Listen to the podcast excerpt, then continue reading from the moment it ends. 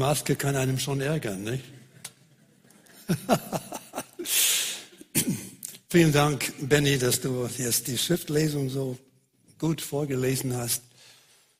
Auch für die Band, die so schöne Anbetungslieder ausgewählt hat zu singen.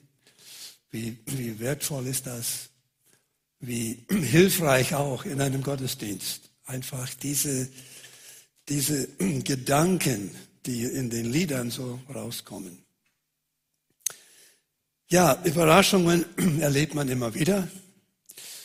Man, man lernt im Leben flexibel zu sein. Ich hatte eigentlich nichts vor, heute Morgen hier zu stehen. Aber durch Krankheit und Not äh, plötzlich geschehen Dinge, wo man sagt, okay, dann mache ich halt mit, so gut es geht.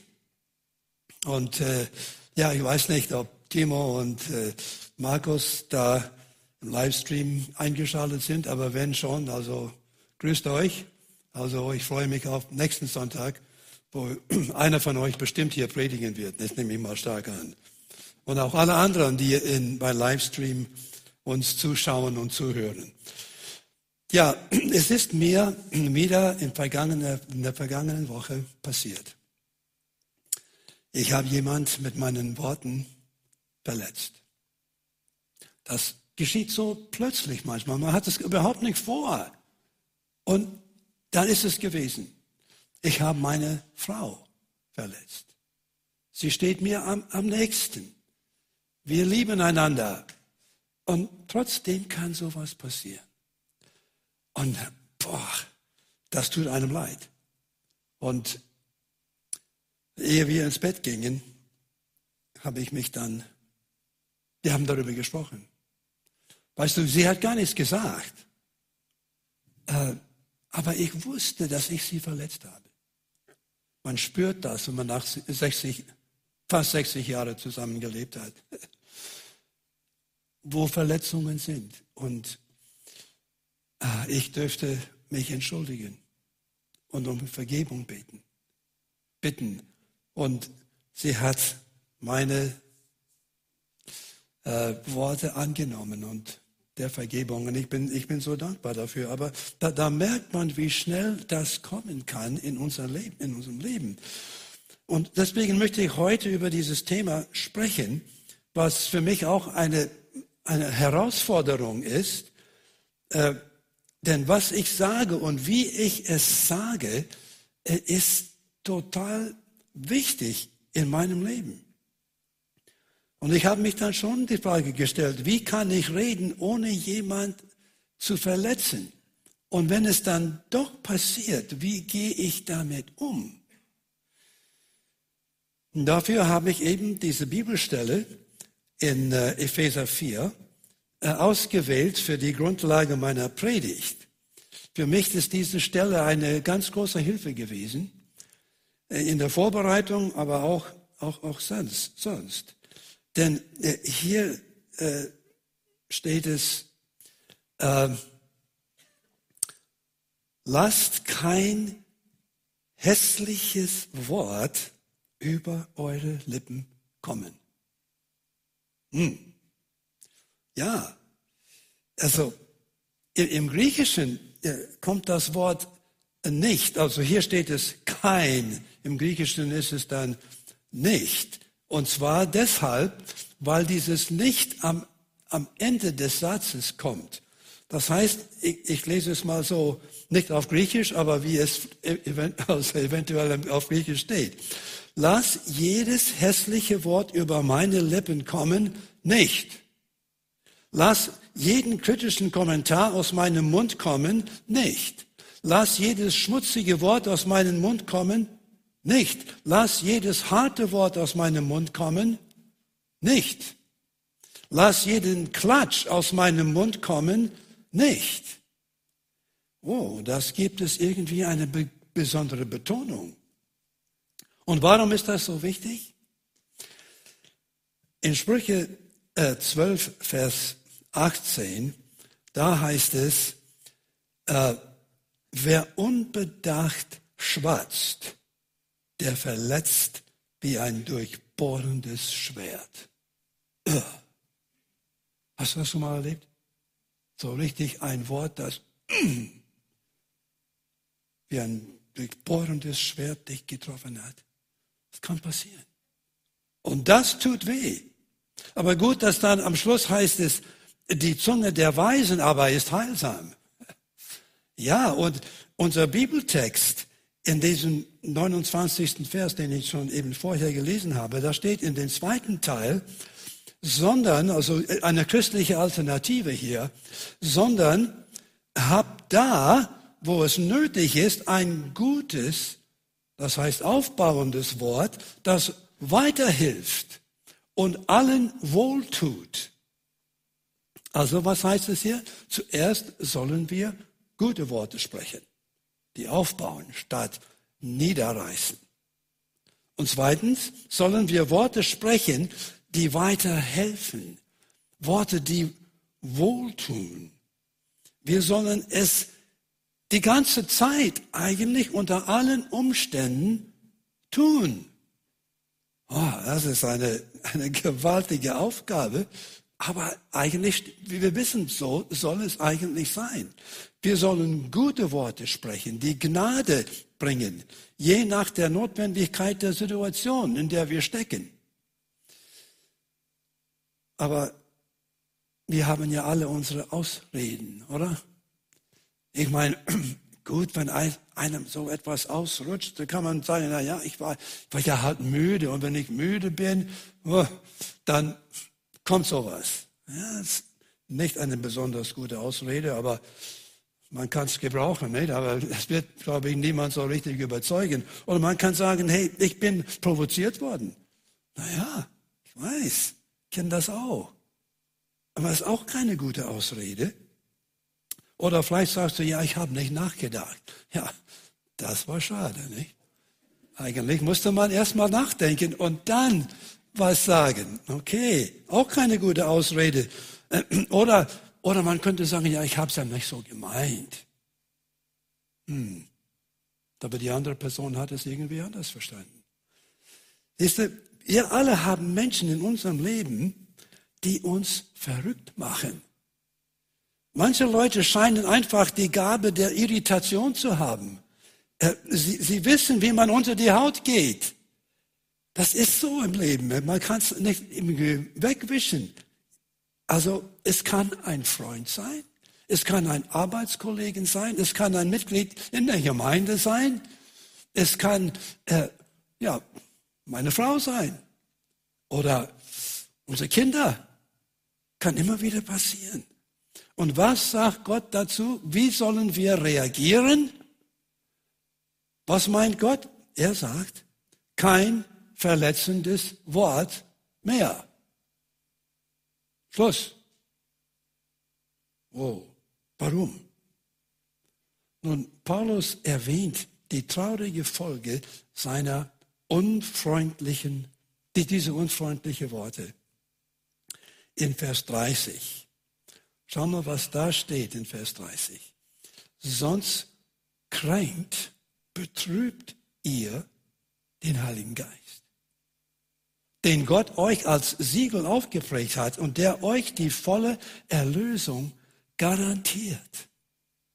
Oh, hier lesen wir, dass wir den Heiligen Geist betrüben können. Wir können den Heiligen Geist traurig machen.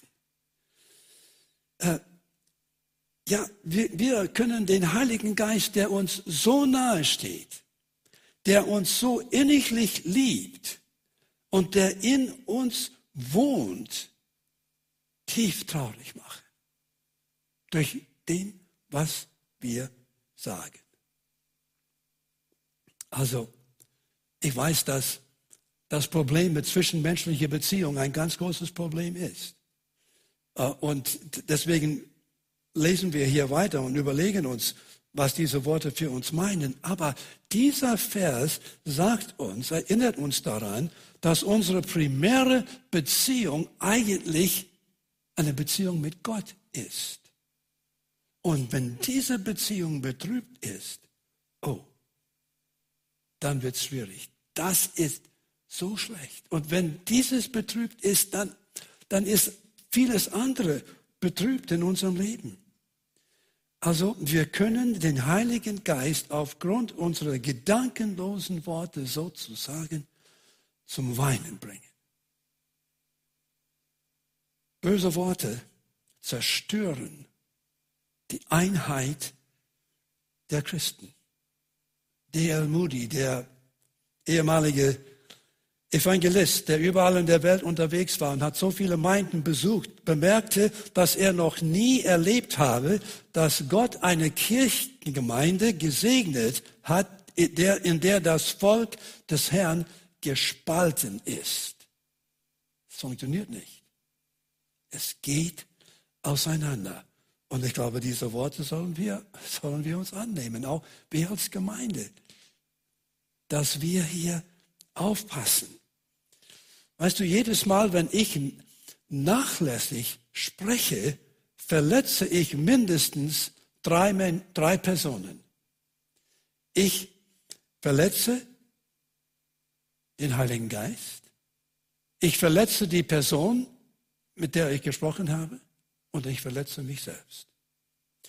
Und jedes Mal, wenn ich meinen Mund öffne, passiert eines von zwei Dingen. Ich baue jemand auf oder ich reiße jemand nieder.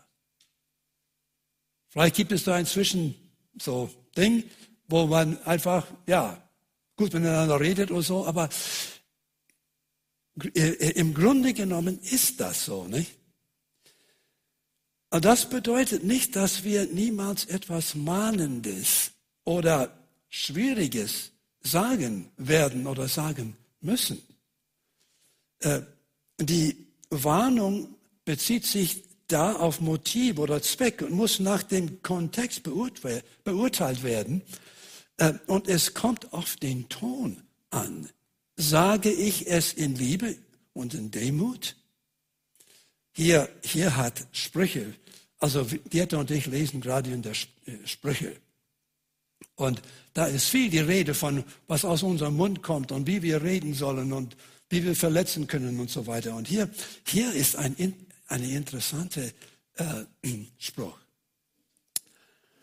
Äh, dieser Vers erinnert uns daran, dass die Wunden eines Freundes treu sind. Die Wunden eines Freundes. Manchmal verwunden sich wahre Freunde. Warum? Um Heilung zu bringen. Wahre Freunde sagen manchmal Dinge, die nicht leicht zu hören sind, weil wir es brauchen. Weil sie gesehen haben, boah, da muss ich was sagen. Aber weißt du, in diesem Fall, wenn mich so jemand anspricht, äh, entfernt der wahre Freund zuerst den Balken in seinem eigenen Auge und dann versucht er den Holzsplitter aus dem anderen Auge des anderen äh, wegzunehmen, zu entfernen. Und ich habe das ja immer wieder erlebt in meinem Leben. Früher war ich viel unterwegs mit, ich war früher in einem Musikteam und weißt du, Musiker, ja, ja, die haben auch ihre Meinungen und, und da kann es auch manchmal durcheinander gehen und man muss äh, Korrektur aufnehmen. Oder als Evangelist war ich unterwegs und ich war mit Heinrich Reissig, der auf dem Mischpult da steht. Der könnte mich jetzt abdrehen, wenn er will, aber das tut er hoffentlich nicht. Aber wir, wir sind oft, ja, wir, wir sind oft zusammen gewesen, unterwegs, nicht? Und wir brauchen alle irgendwann mal Korrektur. Und es ist nicht leicht, Korrektur anzunehmen. Ich weiß das auch. Aber ich habe festgestellt, dass die Mitarbeiter, mit denen ich zusammenarbeitete, die wollten das Beste für mich. Und wenn ein, eine Kritik kam, dann war das eigentlich eine aufbauende Sache und habe gemerkt, Mensch, die Kerle wollen, dass ich das noch besser mache. Wow. Dann, dann hilft so ein Freund, der einmal einem so erstmal verwundet, aber dann kommt die Heilung. Oh ja. Jetzt zurück zum, zum Heiligen Geist. wir betrüben den Geist erstens eben durch hässliche Worte. Uh, das ist nicht gut. Und zweitens durch faule Haltung. Der äh, Luther hat, hat eben das Wort faul benutzt. Also das verstehen wir Deutsche, oder? Ich, ich gehöre dazu. Faule Haltung. Da heißt es, aus der Fülle des Herzens spricht der Mund. Ne? Ja, was auch immer im Herzen ist, muss schließlich in Worten irgendwann mal rauskommen. Und was sagt die Heilige Schrift uns jetzt in diesem äh, nächsten Vers, Vers 31, in diesem Text? Da heißt es, Fort also mit aller Bitterkeit, mit Wut, Zorn und gehässigem Gerede, schreit euch nicht gegenseitig an und verbannt jede Bosheit aus eurer Mitte. Hm. Also wir betrüben den Heiligen Geist durch diese Ansammlung von falscher Einstellungen. Diese Einstellungen, die hier erwähnt werden, die, die sind zu vermeiden. Oh ja, die, also, und keiner von uns ist da immun. Da ist zunächst hier das Wort Bitterkeit.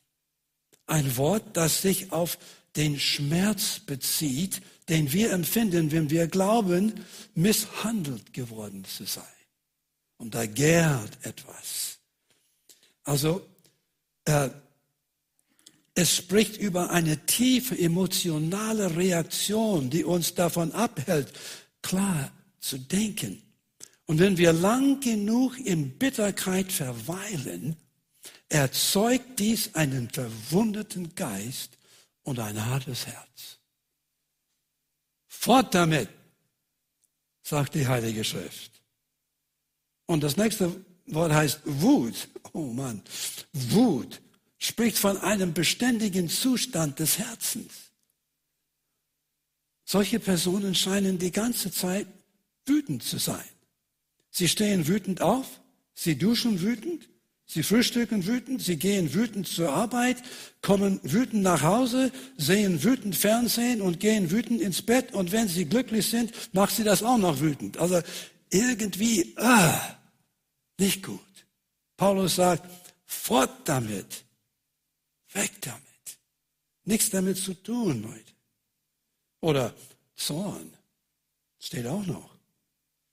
Ist ein Wort, das ursprünglich Schnauben bedeutete. Es enthält die Idee, dass die Nasenlöcher vor Ärger geweitet werden. Es ist also hitzige Zorn, äh, bei, die bei der kleinsten Provokation explodiert. Wir verwenden das gleiche Bild, wenn wir davon sprechen, dass jemand ganz aufgedampft ist und Rauch auf seinen Ohren kommt weiß nicht, also das habe ich eigentlich noch nie gesehen, dass einmal so, so richtig zornig gewesen ist. Aber ich, ich finde es ganz äh, erstaunlich, dass der Apostel Paulus diese Worte und diesen Vers da geschrieben hat, diese Worte geschrieben hat an eine Gemeinde, Christen in Ephesus, die sowas offenbar in der Gefahr war, sowas zu tun. Schau mal, was nächste ist. Das erste heißt gehässigem Gerede. Was ist denn das? Paulus verwendet ein sehr starkes Wort, um diese Form des bösen Redens zu beschreiben. Es bedeutet, falsche Anschuldigungen über jemanden zu erheben oder vage Andeutungen zu machen, die eine andere Person schlechter aussehen lässt, als sie wirklich ist. Irgendwie so, äh, hintenrum so, ganz geschickt irgendetwas sagen mit einem bewussten Ziel. Oh, gehässig Gerede. Fort damit, sagt er. Und schreit euch nicht gegenseitig an. Gibt das es eine, unter Christen? In einer Gemeinde? Ja. Das gibt's. Und dies umfasst alle Formen der körperlichen und verbalen, äh, verbalen Einschüchterung. Es hat die Idee, während eines Streits hin und her zu schreien. Und wie viele Auseinandersetzungen könnten vermieden werden, wenn wir nicht unsere Stimme erheben würden.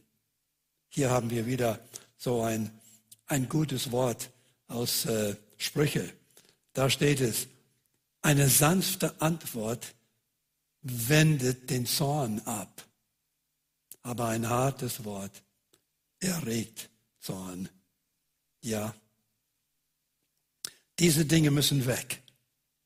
Und die müssen durch etwas viel Besseres ersetzt werden. Und deswegen bin ich so froh, dass es noch Vers 32 gibt in, in unserem Bibeltext. Denn da steht es so, seid viel mehr umgänglich und hilfsbereit. Vergebt euch gegenseitig, weil Gott auch euch durch Christus vergeben hat. Umgänglich kann auch freundlich oder gütig übersetzt werden und spricht von Sanftmut angesichts Provokation. Es steckt, streckt die Hand nach den Unwürdigen aus und hält die Bestrafung zurück, selbst wenn die Person es verdient hat. Diese Freundlichkeit. Mhm. Freundlichkeit ist allerdings gewagt, weil manche sie für Schwäche halten. Aber eigentlich ist Freundlichkeit das Öl, das die Maschinerie des Lebens schmiert. Das brauchen wir. Und dann heißt es hier hilfsbereit oder mitfühlend oder herzlich.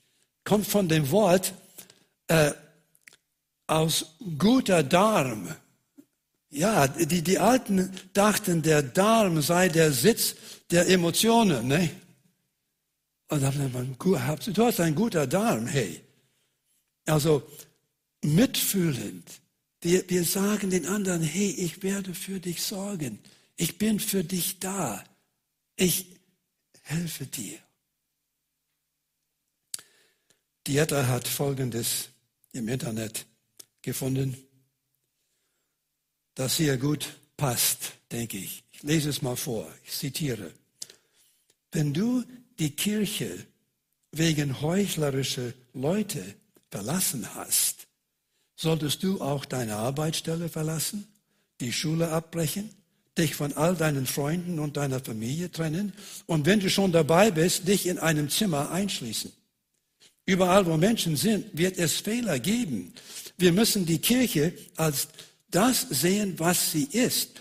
Ein Krankenhaus mit Verwundeten und Verletzten. Du wirst verkorkste, hinterhältige, berechnende, unvollkommene Menschen finden, einschließlich dich selbst. So sehr wir es auch leugnen wollen, wir alle streben nach Heilung.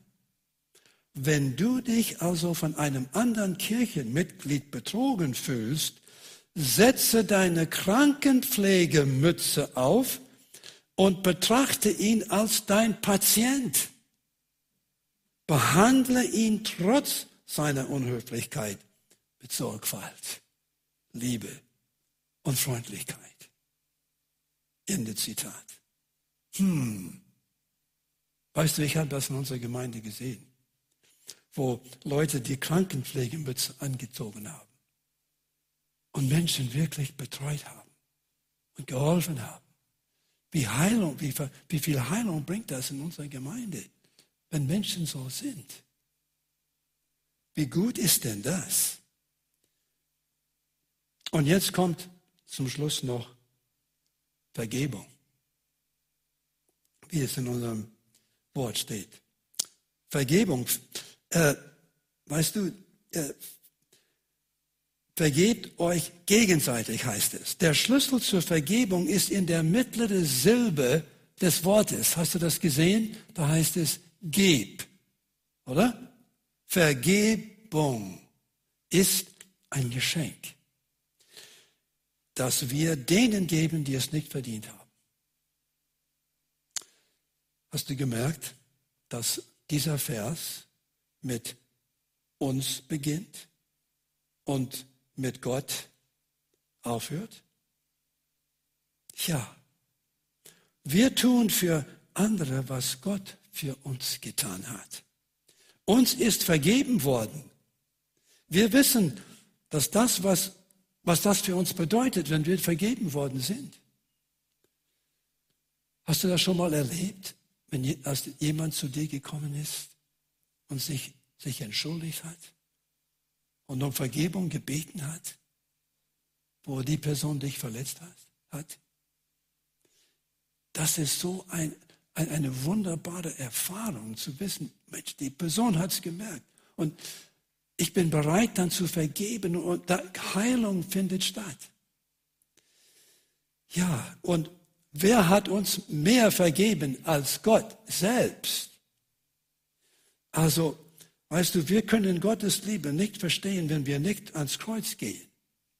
Wir können das Kreuz nicht verstehen, es sei denn, dass wir hier Gottes Liebe sehen. Die Kreuzigung, der Tod Jesu war die Erfüllung der ganzen alttestamentlichen Opfer. Dieses abscheuliche Verbrechen damals in Jerusalem hat eine riese, riesengroße Schuld bezahlt. Meine Schuld, deine Schuld, diese Vergebung von Gott selber ist sowas von gewaltig.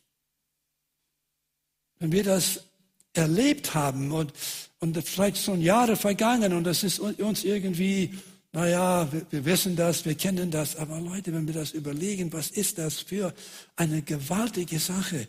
Der C.S. Lewis versuchte das irgendwie zu beschreiben, aber er konnte es nicht. Er hat einfach gesagt, ja, das ist irgendwie merkwürdig, es ist zu wunderbar, es ist zu groß zu beschreiben was Gott für uns getan hat. Unsere, seine Vergebung. Weißt du, was mich am meisten beunruhigt an diesem Text? Mit seiner Warnung vor fauler Rede und fauler Einstellungen, faulen Einstellungen, die den Heiligen Geist betrüben und Menschen verletzen. Was mich am meisten beunruhigt, ist, ich sehe darin viel zu viel von mir. Das trifft mich. Ich möchte schließen mit einem Erlebnis, was ich hatte in einer Gemeinde. Es war Zwietracht in dieser Gemeinde. Es gab die eine Gruppe auf dieser Seite und die, die haben miteinander immer diskutiert. Und, und, und auf dieser Seite gab es die andere Gruppe. Und ich gehörte zu dieser Gruppe. Und in dieser, dieser Gruppe waren Freunde von mir, die ich so gut kannte. Aber wir haben Dinge uns gegenseitig gesagt, die man sagt, das kann nicht wahr sein in einer Gemeinde. Aber ist wahr war. Es ist passiert. Wir haben uns gegenseitig beschimpft und missverstanden und alles Mögliche und uns so wehgetan. Und es gab einen Punkt in meinem Leben, wo ich wusste, ich muss mich mit diesen Menschen treffen, die ich verletzt habe und die mich auch verletzt haben. Wir müssen zusammenkommen. Wir müssen irgendwie, wir haben kein Versöhnungsessen vorbereitet, aber wir haben ein Versöhnungsgespräch vorbereitet. Und wir kamen zusammen. Und dann haben diese Freunde mir erzählt, wie verwundet sie waren durch das, was, was ich gemacht habe. Und ich war so betroffen. Ich war so, ich, ich habe gemerkt, sie waren so verletzt. Und, und diese ganze Sache hat, ging dann auch in die Familie hinein. Und oh, wie schlimm. Und ich habe mich vor diesen Menschen gebeugt. Und ich habe meine Schuld gesehen. und meine Schuld bekannt und um Vergebung gebeten. Weißt du, das hat mich so sehr betroffen. Sie hatten mich auch verletzt, aber ich war so betroffen durch meine Schuld, dass das, was sie getan haben, das spielte hier in dem Moment keine Rolle. Ich habe meine Schuld bekannt. Und weißt du, was passiert ist? Die haben mir vergeben. Und dann haben sie ihre Schuld bekannt. Und ich durfte vergeben. Und was ist passiert? Heilung. Heilung ist geschehen in dieser Gemeinde und mit unseren Freunden. Jetzt sind wir wieder Freunde. Vorher haben wir gar nicht miteinander mehr gesprochen. Und jetzt, bis heute, sind wir Freunde. Und wir reden miteinander, wir beten miteinander, wir helfen einander, wir ermutigen einander. Wie gut ist das? Vergebung ist so wichtig. Ich weiß nicht, wie es in deinem Leben nun ist. Vielleicht merkst du, uh, da ist eine Sache, die ich eigentlich korrigieren musste. Ja, da eigentlich musste ich mit jemand sprechen und meine Schuld bekennen und die Sache klären. Gott schenkt Gnade dazu, wenn das der Fall ist. Ich möchte noch ein Gebet sprechen. Wir bleiben sitzen. Vater im Himmel, du siehst unser Herzen. Du siehst mein Herz. Du weißt, was wir brauchen. Du weißt, wo wir angesprochen worden sind. Du weißt, wo wir vielleicht ein Gespräch äh, unternehmen müssen. Schenke Gnade dazu, Herr. Und bewahre du uns als Gemeinde. Auch gerade in dieser Zeit, wo, wo äh, wie die Reihe das uns heute da schon erzählt hat, wie so viele Dinge auf, auf uns zukommen. Auch wir jetzt einen neuen Pastor und äh, neue äh, Angestellte und wie soll das alles werden, Herr, dass wir, dass du uns hilfst, eins zu sein und füreinander da zu sein und für unsere Älteste zu beten und dass wir einfach diese Sache anpacken zusammen und uns gegenseitig ermutigen und dass wir nicht auseinanderdriften. Schenke es Jesus in deiner Gnade. Mit deiner Hilfe wollen wir es tun. Amen. Der Herr segne dich und behüte dich. Der Herr lasse sein Angesicht leuchten über dir und sei dir gnädig. Der Herr erhebe sein Angesicht auf dich und gebe dir seinen Frieden. Amen.